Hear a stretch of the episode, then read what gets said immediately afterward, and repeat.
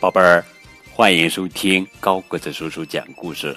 今天呀，我们继续来讲中国经典获奖童话《黑猫警长》第四集《吃丈夫的螳螂》。这天，螳螂姑娘正在玉米地里休息，突然耳边传来一阵嘎吱嘎吱的声音。螳螂姑娘抬头一看，不好，是一只耳在偷吃玉米。螳螂姑娘跑去报了警，又通知伙伴们来帮忙抓捕一只耳。螳螂小伙发起进攻，将一只耳团团围住。狡猾的一只耳挣脱了螳螂的包围，逃进了地洞。黑猫警长沿着脚印紧追不舍。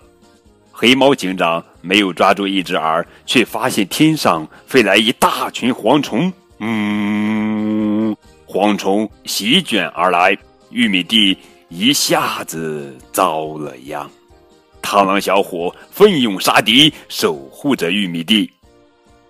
最后，黑猫警长用火箭导弹消灭了蝗虫，帮螳螂保卫了家园。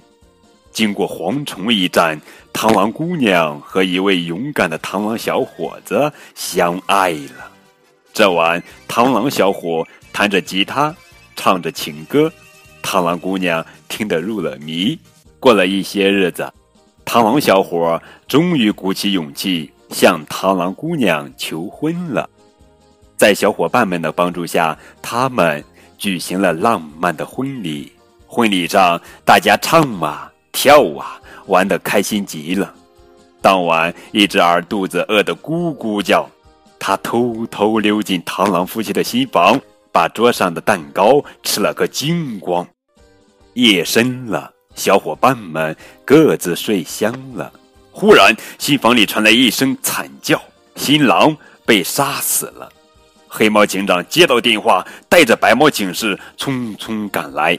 他们在地上发现了新郎的衣物和一只耳的脚印，就将螳螂姑娘带去警察局问情况。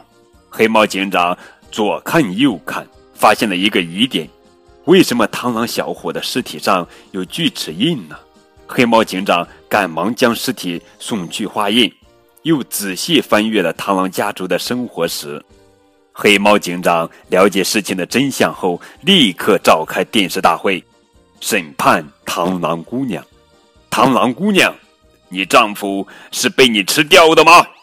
螳螂姑娘将自己吃掉丈夫的经过告诉了大家。原来，螳螂姑娘结婚后要吃掉丈夫，才能获得更多的营养，生下健康的宝宝。说完，螳螂姑娘拿出了丈夫写的遗书，大伙听了感到十分难过。黑猫警长说：“我宣布。”不追究螳螂姑娘的刑事责任，真希望昆虫学家好好研究一下螳螂姑娘婚后的营养问题，好让他们不吃丈夫也能生下健康的宝宝。那么，一只耳逃到哪里去了呢？别急，黑猫警长正在积极追查他的下落呢。好了，宝贝儿们。